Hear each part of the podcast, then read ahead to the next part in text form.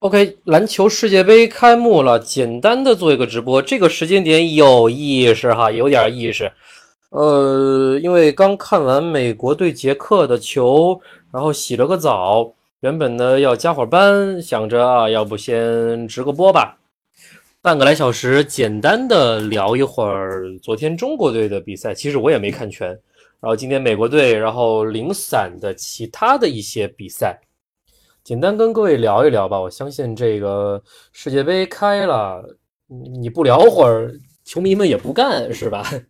多少要开个直播，给各位一个聊天啊，呃，然后顺便的听听我声音啊，这样一个契机啊，挺好，挺好。世界杯是咱们慢慢长草期中间这半个月时间，可以用来。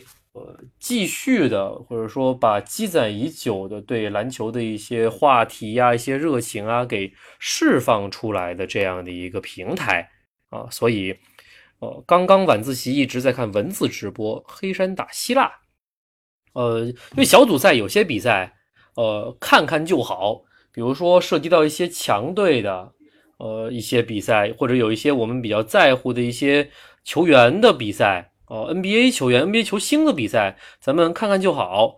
哦，哎呦，大家少送礼，今天闲聊，彻底闲聊哈。呃，感谢不吃大白菜送的十个粉红小猪，谢谢。感谢 KG 二十一 TD 送的粉红小猪，各种送，谢谢谢谢。哦，因为前面好像法国对德国这场。一开始比分有点拉开，然后慢慢好像给拉回来了，我不知道现在打完没有哈？我简单看一下哈。哦，法国德国哦，最终还是法国赢了四分。刚开始好像拉开小二十分的节奏了，呃，小二十分的节奏了。呃，没具体看细节，也不再多看了。我们首先聊聊昨天晚上，昨天晚上中国队打科特迪瓦的比赛。呃，感谢那神的女朋友送出的粉红小猪，谢谢。呃，其实昨天，呃，世界杯开幕，我首先看的比赛是中国队的同组的对手波兰对委内瑞拉。这个呢，我好像在我忘了是在哪个群，是在微信一群吗？我简单的说了几句哈。我先看的是波兰的球，呃，包括委内瑞委内瑞拉的球。这个波兰啊，中国队得小心，难打。很难打，中国队啊，呃，凶多吉少。第二场打波兰的时候，波兰这边这个球队很有意思啊，它沿袭着欧洲球队的那些传统，呃，技战术水平很高，很稳健，然后确实不太出跳，不太爱带节奏。然后呢，有几位呃挺厉害的。一个后卫，那名字我忘了。波兰那几个，波兰那几个名字我忘了。一个规划的后卫，呃，一号位是左手将吧？呃，挺强的，攻击性十足的，就很适合来 CBA 当外援的那种后卫啊。然后，呃，一个小前锋，一个小前锋叫波尼卡还是叫什么呀？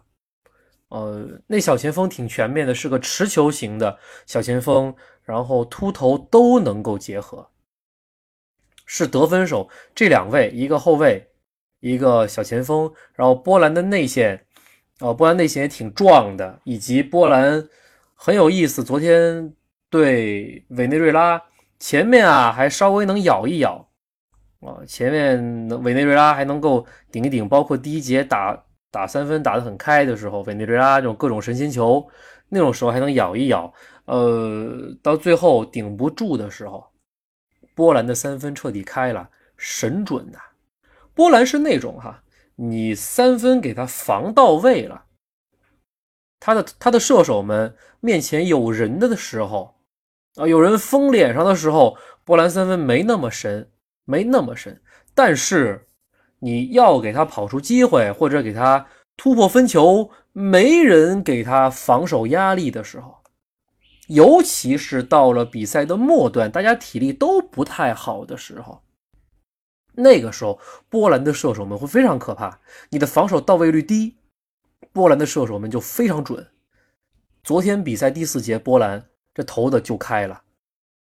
那个时候委内瑞拉没力气了，所以波兰我们重点关注啊，一后卫规划的后卫，一个全能型的小前锋，这两个得分利器，内线挺好的，然后再加上他们在某个时间段，尤其是你防守不到位的时候的射手能力非常准，就这些特点，中国队很难怼，非常难怼啊，得小心啊。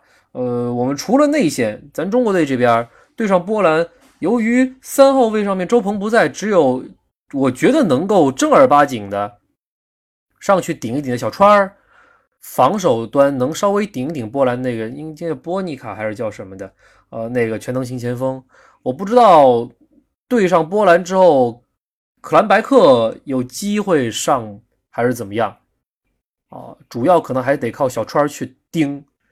难盯啊，难啊，真难啊！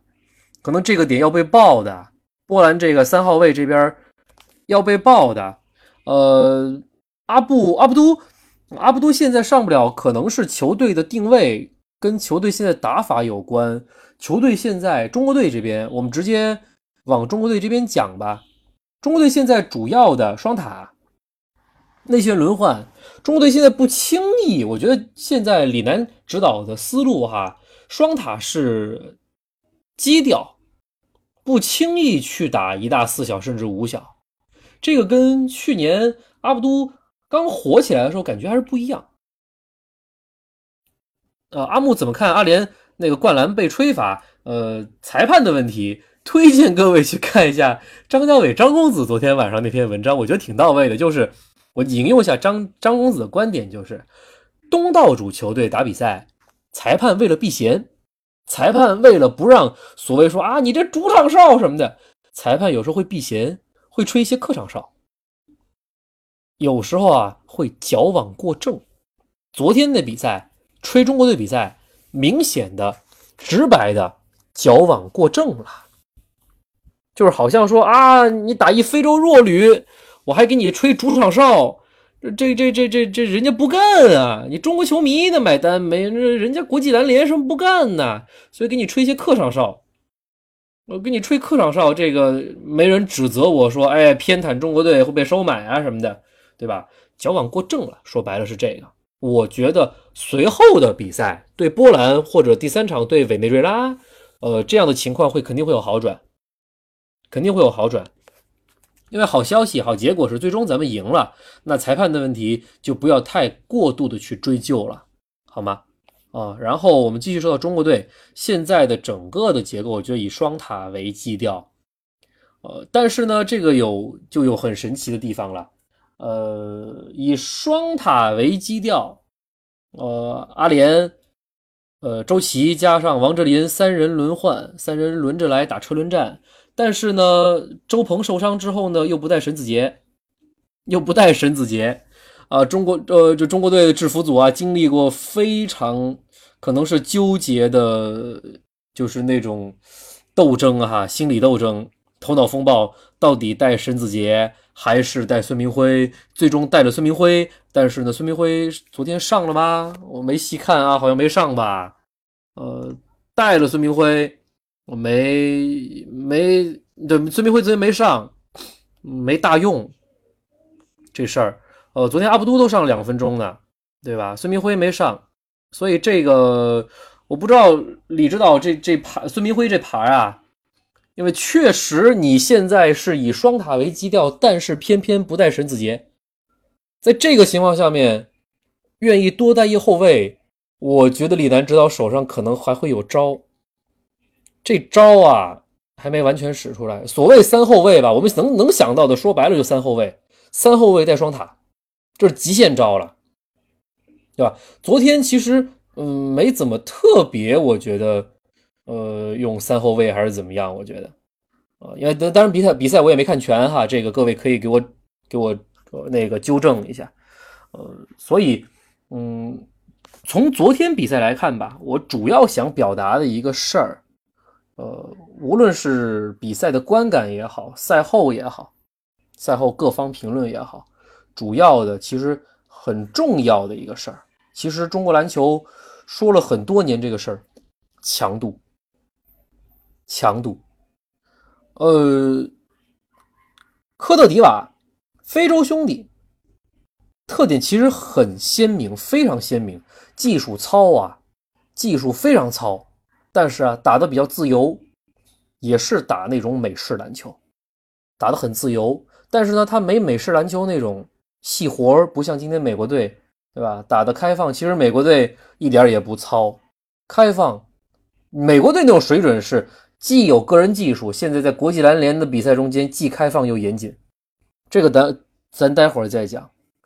呃，科特迪瓦也好，呃，委内瑞拉也好，包括昨天绝杀伊朗的伊朗的波多黎各也好，这些球队打的都很开放，打的都很自由，技术层面有不同。科特迪瓦算是技术层面最糟糕的这些打的比较开放的球队，技术层面非常糟糕，粗糙，失误多。但是经不住人家黑人兄弟身体力量壮啊，那手臂、那核心力量，那一个个的，对吧？这人种优势在体育圈中间，黑人人种的人种优势体现的淋漓尽致，上来就是给你上力量、上对抗。这个事儿上面，中国篮球一直因为联赛，那是谁说的呀？评论的时候说联赛太安逸了。国内的联赛对抗不强烈，说白了，放在国际篮球层面上面，这对抗啊太轻松了。所以一到国际赛场一对抗，中国队的技术优势发挥不出来。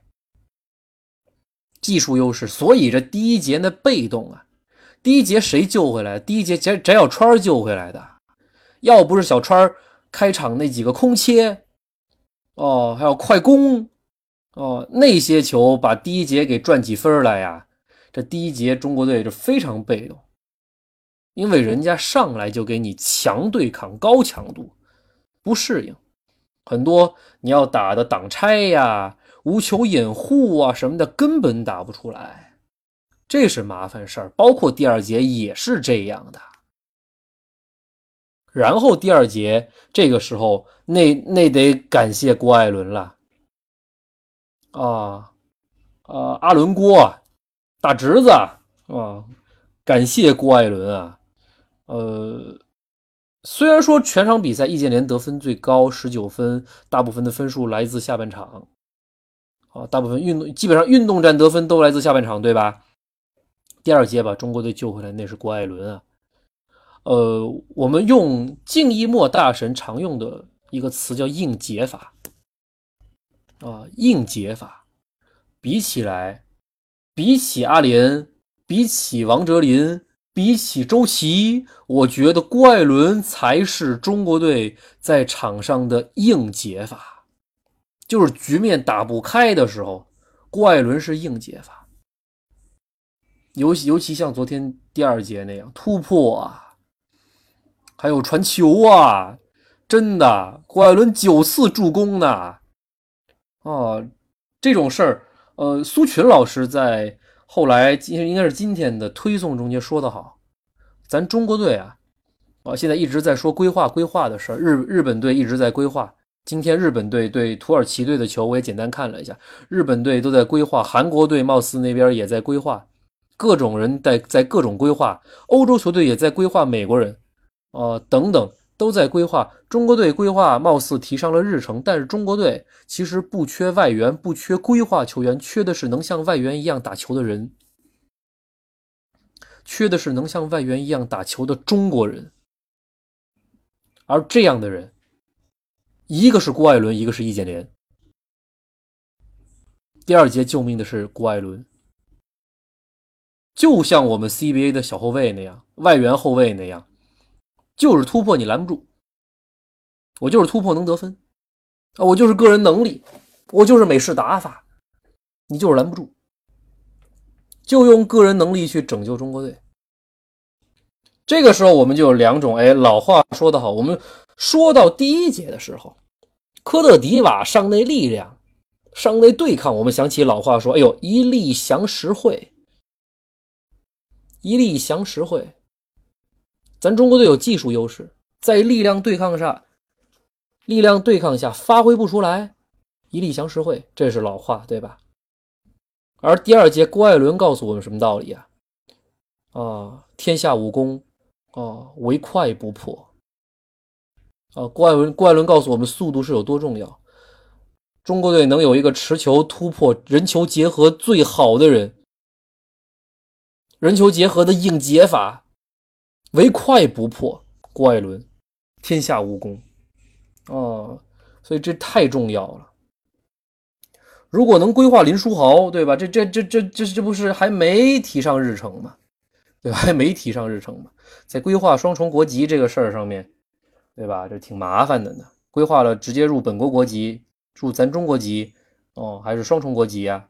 对吧？那只能是咱们国家法律规定了，只能入本国籍啊，对吧？这挺麻烦的啊。咱们不讨论这个，咱们先讨论比赛。然后第二节还好靠郭艾伦救命。第三节开始，哎，上半场打平了。第三节开始，第三节一波流带走了。这中间啊，咱们的另外一个硬解法，阿联，阿联其实是咱们的底线。我觉得一直阿联其实是给咱们奠定底线基调的。有阿联在，中国队的下限就不会太低。哦，阿联出来了，而且打法上稍有变化。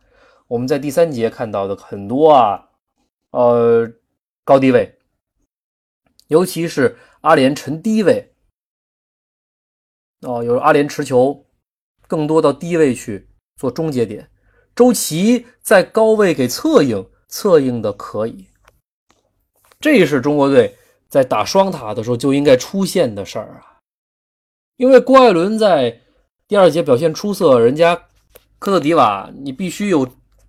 防守的重点在郭艾伦身上，哎，内线解放了，周琦跟阿联的高低位打出来了。第三节加上科特迪瓦自己失误多，体能下降，哎，第三节把比分拉开了。第四节虽然人家科特迪瓦殊死一搏，继续上力量，再加上裁判的一些因素，让我们稍显被动。在第四节的时候，包括其实下半场。咱们又得提到了，哎，周琦的表现是不错的。周琦的表现，周琦那些盖帽啊，那些防守啊，官方记周琦盖帽两个，但是啊，网友们一直在算，明面上看见的其实有蹭到球的一些大的干扰啊，有不下五个，这帽啊不下五个，有周琦在那儿护框，那是真不错。科特迪瓦的内线有些那些，比如说突分之后交给内线篮下想要小鸡啄米，周琦起来给删了；有些直接想要突破挑战周琦，周琦这大手一挥，这长臂轻舒圆臂给排球拍下来了。这防守太重要，而且对周琦投中了中国队昨天比赛唯一一个三分球，十投一中。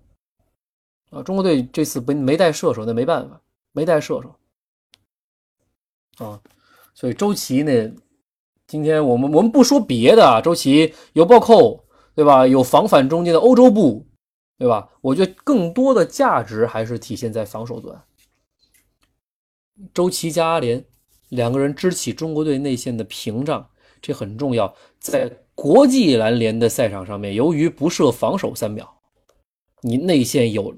高个儿啊，还是很重要的啊，内线有高个儿非常重要，所以李楠指导坚持打双塔，我觉得这没问题。我咱结合咱们这个小组，一个科特迪瓦咱们已经搞定了。其实先不说波兰，因为波兰咱前面说过了，波兰啊，中国队很可能搞不定，真的搞不定。委内瑞拉怎么样呢？说实话，委内瑞拉的水准那比科特迪瓦要强，比科特迪瓦那要强多了。委内瑞拉那几个跟科特迪瓦类似的啊，壮，甚至看起来比科特迪瓦更壮。这美洲的球员啊，个个矮壮矮壮的呀，越矮越壮，越不惧对抗。呃，真是不惧对抗。昨天跟波兰的比赛，委内瑞拉呢上来三分球五投五中啊，打的那叫一开放，或者说这叫一奔放，让委内瑞拉打出信心来，那比科特迪瓦那是强多了。那人家技术毕竟活儿啊不是特别糙，委内瑞拉的活儿可比科特迪瓦细多了。哦，南美的或者拉美的球队。哦，拉美球队那是比非洲球队技术上是强一个档次的，所以我觉得现在的问题啊，就波兰，咱们能拼则拼，拼不了拉倒，把委内瑞拉那可得拿下来，争取小组小组出线。委内瑞拉同样不好拿，风格与科特迪瓦相似，啊，技术更胜一筹，三分投疯了呀，那就真疯了。委内瑞拉呢有个特点。不稳健，所以昨天跟波兰形成鲜明对比。波兰一板一眼，就给你打太极，或者说不叫太极，我就是跟你对那种教科书式的招数。教科书告诉我现在该出哪招，我就出哪招。说白了，就教练教练组布置的，我执行力强。我在场上我不跟着你的节奏走，我跟着自己的节奏，怎么样我都跟着自己的节奏来。哦，我迟早拖垮你。我用稳健的状态，稳步上升，我拖垮你。你委内瑞拉，你第一节投出五中五的三分球，你第二节三分就什么都没了，非常的不稳健。而且委内瑞拉这边啊，受体能限制比较大。委内瑞拉，你得你得缓口气，有时候一个暂停回来，打一些好球。在场上打久的打久了，越打越乱。第四节体能没了，防守不到位了，让波兰投开了。委内瑞拉是这个特点，哦，跟科特迪瓦像，比科特迪瓦强。说白了，中国队怎么办？打科特迪瓦，中国队被动了上半场；打委内瑞拉，很可能也得至少被动一个半场。我希望被动的也是上半场，哦，下半场别被动，下半场能逆转，哦。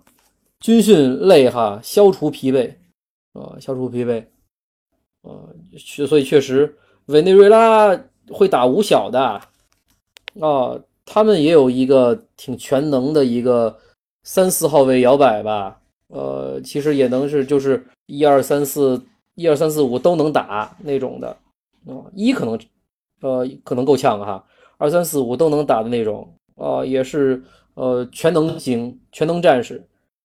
委内瑞拉很多人都是全能战士，都能投，都能突，个个个子又壮，防守也能防很多个位置。呃，中国队呀不好办的，所以所以中国队是要坚持对上委内瑞拉也要上双塔还是怎么样？我觉得对委内瑞拉上双塔呢，我政治上或者说战术上我们嗯纸上谈兵来讲更正确一些，因为因为委内瑞拉没有高个子。高度上不够，昨天打波兰的时候，波兰中锋那边啊可是占了不少便宜的，高度上差一些，所以中国队这次带很多后卫，包括最后带上孙铭徽，孙铭徽状态确实是好，在之前热身赛中间打巴西啊什么，状态确实是好，但是呢，中国队如果派上三个后卫，用上三后卫阵容去对委内瑞拉，我觉得有点悬，人家后卫。个个比你壮啊，技术上不差，都是打美式的风格，技术上可不差，个个又比你壮，速度上不吃亏。中国队真要用三后卫去对委内瑞拉吗？你个子高的人对委内瑞拉没问题，你三后卫对委内瑞拉我可不看好了。而且委内瑞拉这种壮的呀，呃，壮的跟你矮壮矮壮，跟你内线拼哈，个受伤，中国队可全完了。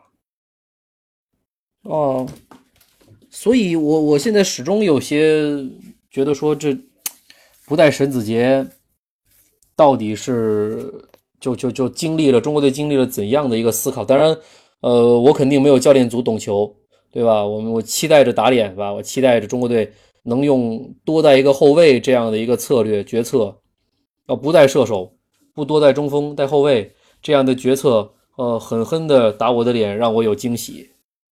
啊，这是对中国队吧？明天，明天先打波兰吧。啊，打波兰，我觉得要悬。啊，我觉得要悬。波兰强啊，波兰真强。对，然后呃，波兰貌似没有 NBA 球员，对吧？波兰没有 NBA 球员。今天呃这几天零碎的看了其他队的一些球，发现一个事儿，除了美国队，美国队我们咱们待会儿再说啊。零星的发现啊，呃，那些在 NBA 摸爬滚打的那些角色球员，到了国家队，到了国际赛场之后，个个生猛啊，真是生猛啊！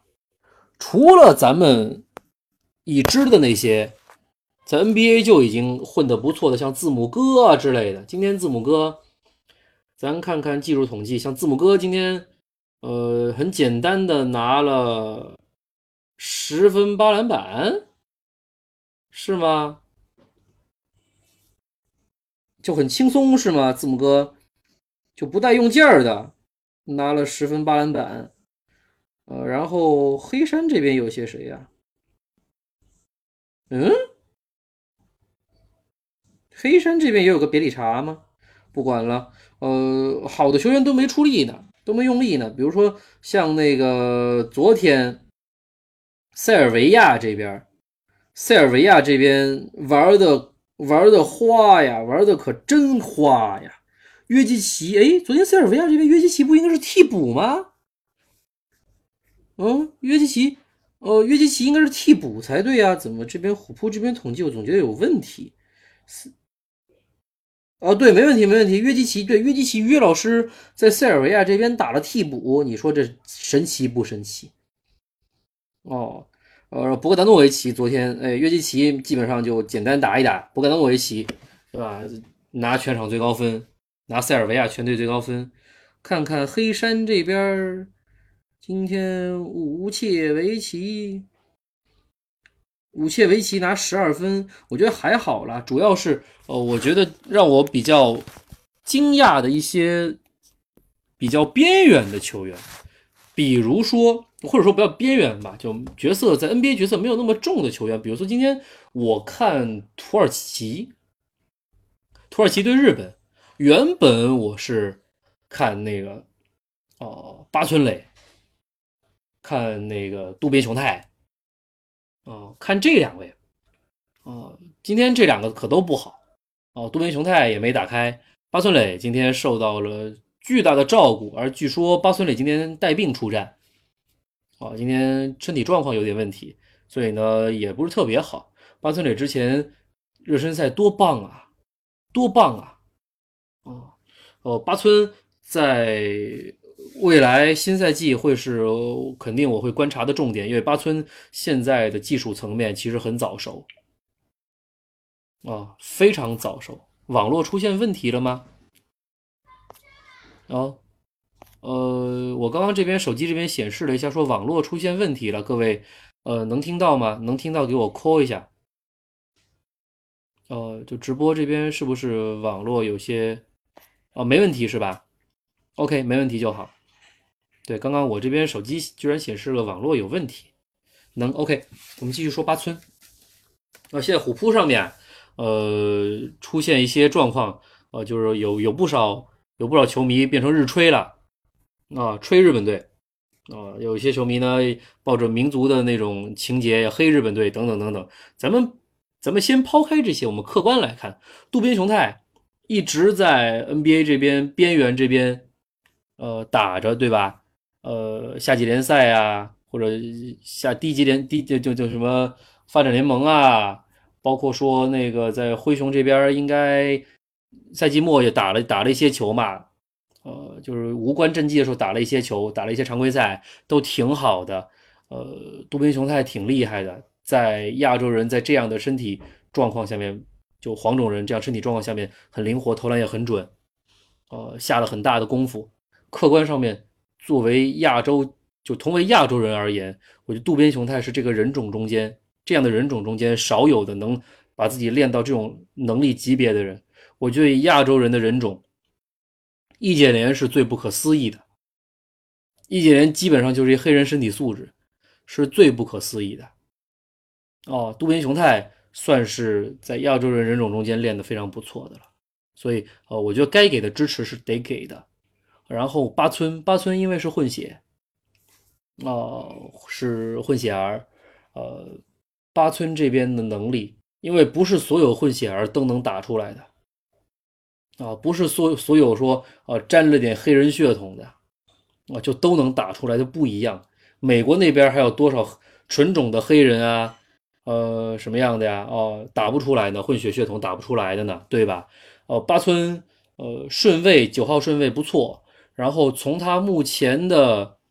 呃，能力来看，呃，我觉得巴村因为他的模板，之前说布兰德是有道理的，包括说之前的模板是米尔萨普，但是呢，呃，以巴村目前的状况来看呢，他可能长不到米尔萨普或者布兰德那么胖，他不会让自己走的特别胖，他会相对的让自己保持一定的灵活度。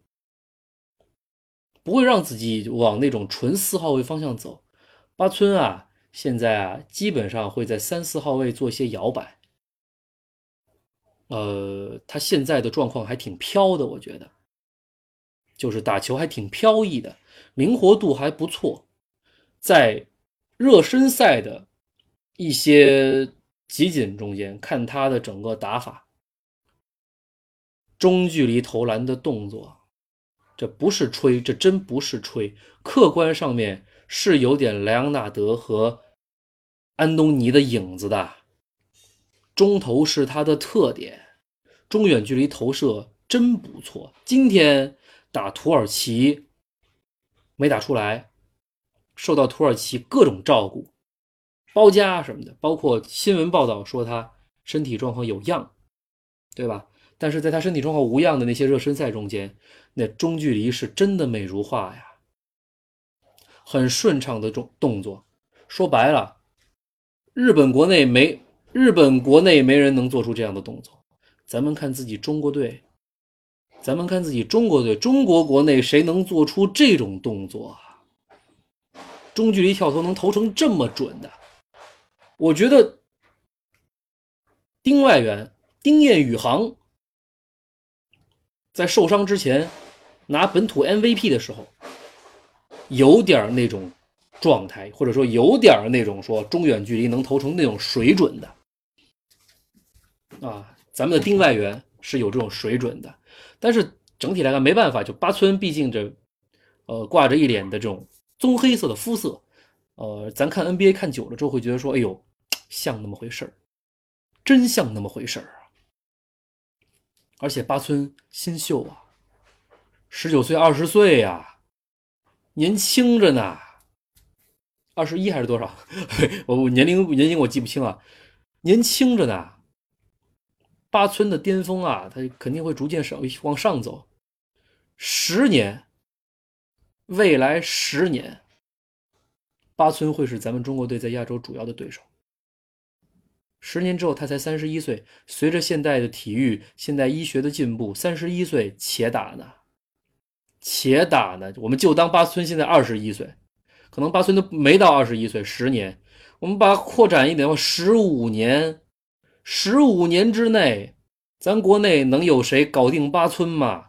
真不好搞定。或者说，谁能站出来说：“哎，我也能去 NBA，我也能有这实力。”哦，我也能代表亚洲之光。哦，所以现在八村是咱们未来的劲敌呀。尊重对手，尊重对手，审视自己。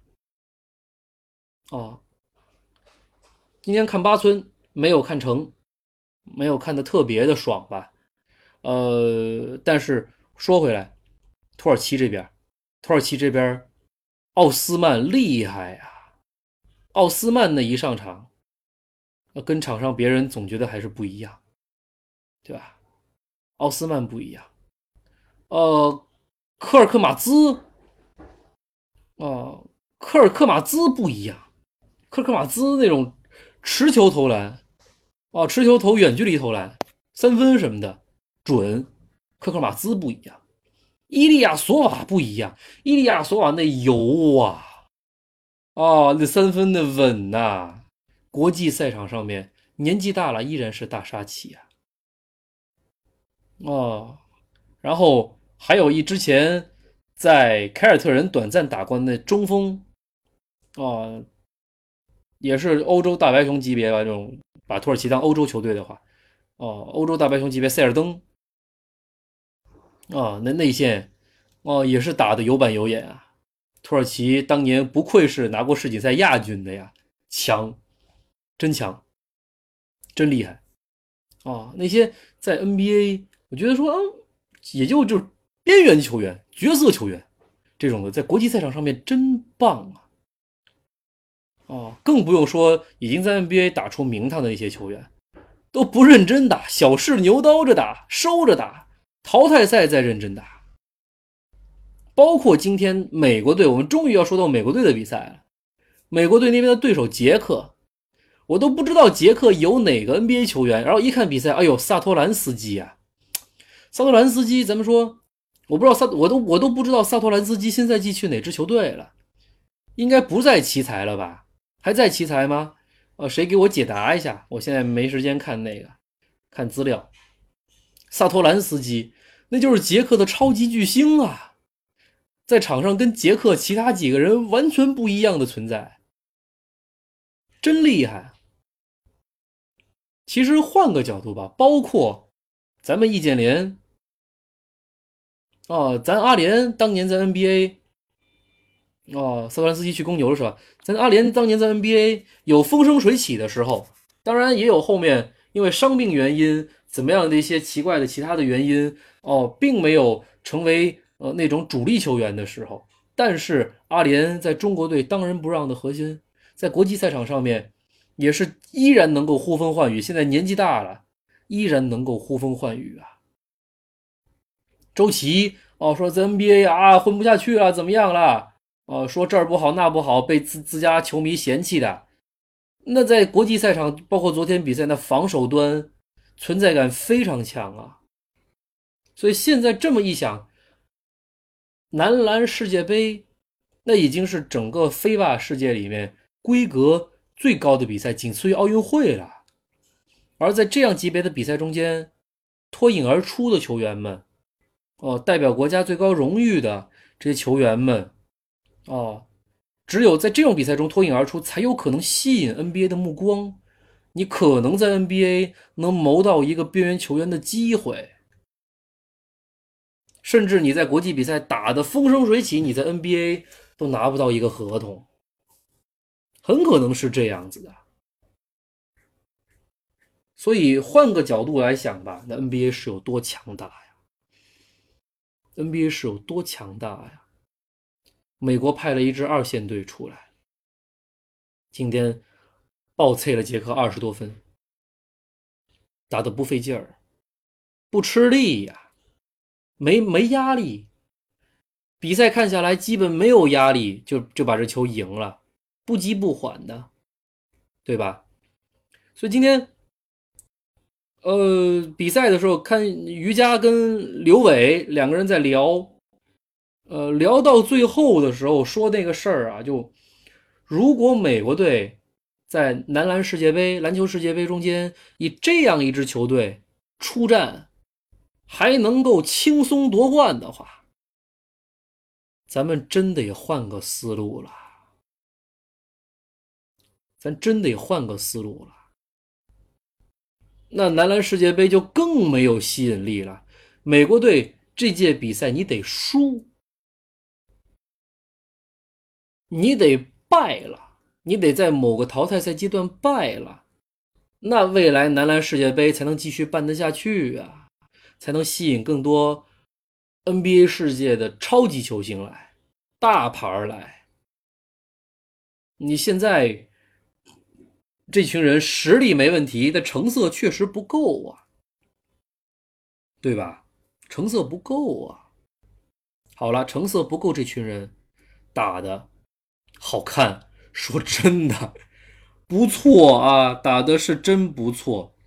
美国队这届。美国队牌最大、腕儿最大是谁？教练波波维奇，助理教练史蒂夫科尔，还有一个老鹰的教练皮尔斯教练。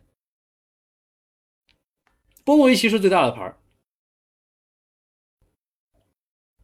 我们在此前的一些新闻中间，能够反复感受到，或者一些采访中间反复感受到波波维奇给这支美国队灌输什么东西？灌输什么东西啊？沟通。灌输的是沟通，是团结，是建立起很好的友谊才能换来的化学反应。其实波波这套思路，跟他在马刺一脉相承啊。马刺大家庭什么的，更衣室氛围那么好，没更衣室矛盾，对吧？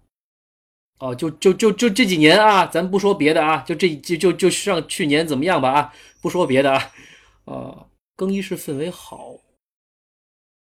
哦，NBA 更衣室氛围好的那几支球队，哦，著有名的啊，马刺，没毛病，对吧？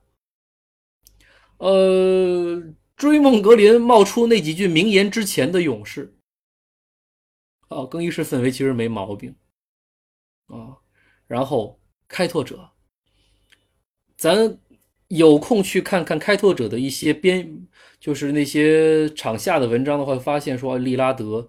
真是领袖，把开拓者这这群球员啊给攒在一起啊，哦，经常在一起聚餐、出去玩怎么样的？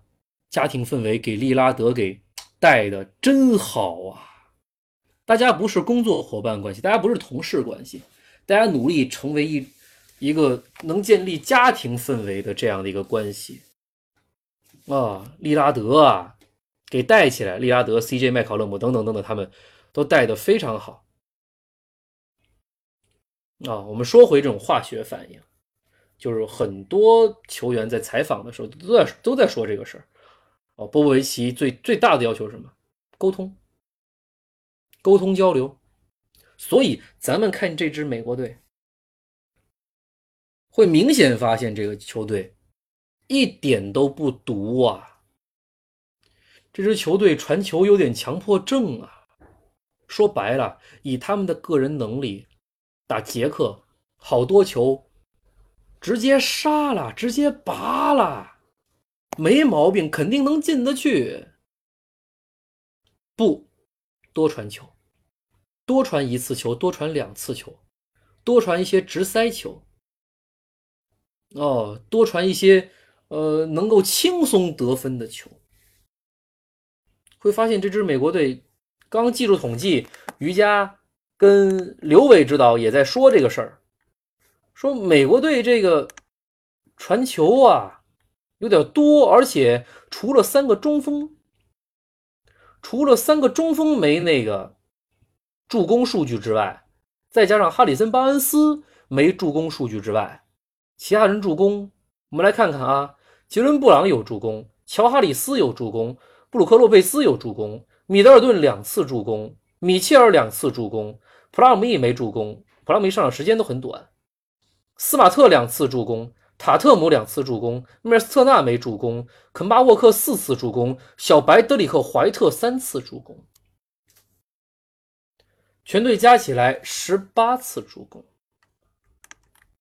轻松得分。哦，十八次助攻在国际篮联不算少。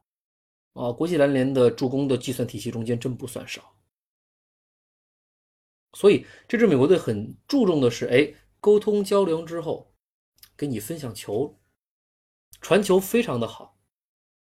虽然说打法上面并没有特别精妙，哦，不像说那种战术体系十分复杂，给你跑出一个你看不懂的战术来，然后出个神奇的大空位，没有，没有，其实简单啊，挡拆完突破，突破分球。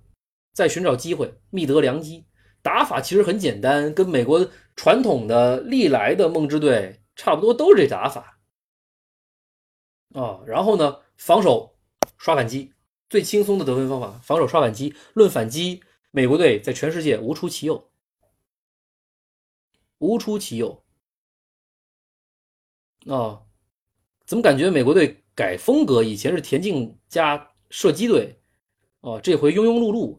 说白了，美国队，呃，他现在因为这次带的射手只有乔哈里斯一个专职射手，美国队三分投的一般，美国队三分或者说射手射手能力层面一般，哦，呃，运动能力呢，你你怎么讲呢？对吧？运动能力没有这次没有运动能力特别强的，就是至少说我们之前上次直播时候说，哎呀，达伦福克斯这种运动能力特别强的没带，最终没带，福克斯自己退出了，对吧？专注于新赛季没带，所以确实，呃，我是齐达说的有道理的，呃，美国队这次没有运动能力说特别特别强的。哦，当然了，当然美国队现在的能力肯定身体素质方面也是世界杯上顶尖的了，对吧？运动能力没有那种极限变态的，然后射手带的也不多，但是这支球队呢相对的均衡，相对均衡，然后传球多，是我看过来好像历历届美国队中间传球真的算算多的球队。直到其实今天对捷克，直到第四节基本上大局已定了，开始哎米切尔开始说哎我玩几个吧，米切尔开始单打了几个。哦，打得不错，所以米切尔今天全队得分最高十七分，十七分，全队得分最高，单打了好几个，包括一条龙啊什么的都出来了啊，最后有一条龙的暴扣很漂亮啊。呃，美国队要真说有毛病的地方吧，我窃以为一个肯巴沃克，肯巴沃克今天要要说是美国队中间发挥其实很出色的一位了。十六分，全队第二高的得分，四次助攻，全队最高的助攻数，都没毛病，都挺好的。但是呢，肯巴沃克这边我总觉得会有一些小问题。肯巴沃克是一个很极限的双刃剑，双刃剑，他进攻很好，呃，今天用了很多次那种个人能力。那种的突破之后的大变向、大后撤步之类的中远距离跳投，戏耍了对方的中锋。如果碰见小打大的机会，肯巴沃克很不错，很不错。但是呢，他自己的防守端也会被针对。今天肯巴沃克被萨托兰斯基呀、什么呀，或者是杰克的这种，呃，就是那种大打小啊，打的很多次了。包括说杰克挡拆完了之后。肯巴沃克身形相对还是小了些，杰克这边如果他挡拆的质量高的话，肯巴沃克会被死死挡住，然后没办法追不到持球人，只能去轮转换位，只能去补防。补防的话，你补上的很可能是对方的大个子，对方这边的分球就会很有威胁，肯巴沃克这边就会比较没办法。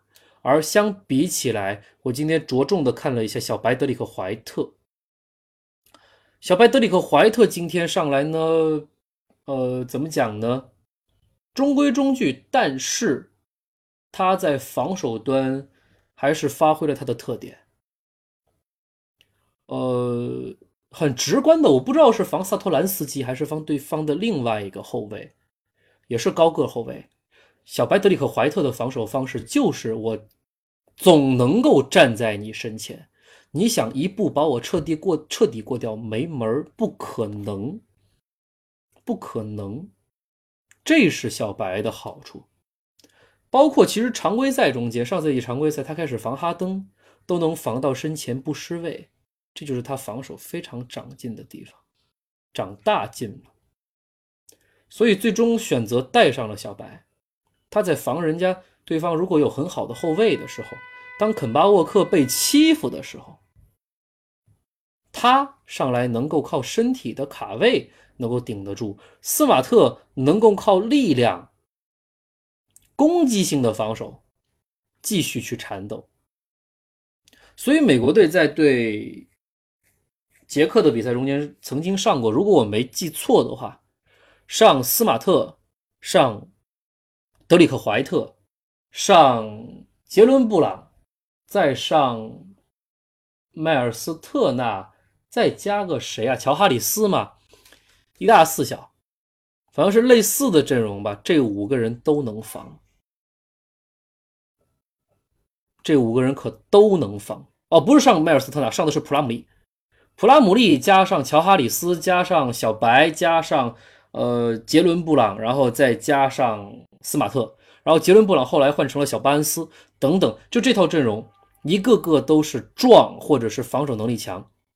这套阵容上来就是刷反击用的，因为这套阵容没有特别好的外线投射，它是没不具投射能力的一套阵容。波维奇今天做了个试验，我上纯防守阵容，纯防守，哦，就给你就给你打防反，防守我急死你，压迫式防守，我要逼出反击，哦，这么去打，收效也不错。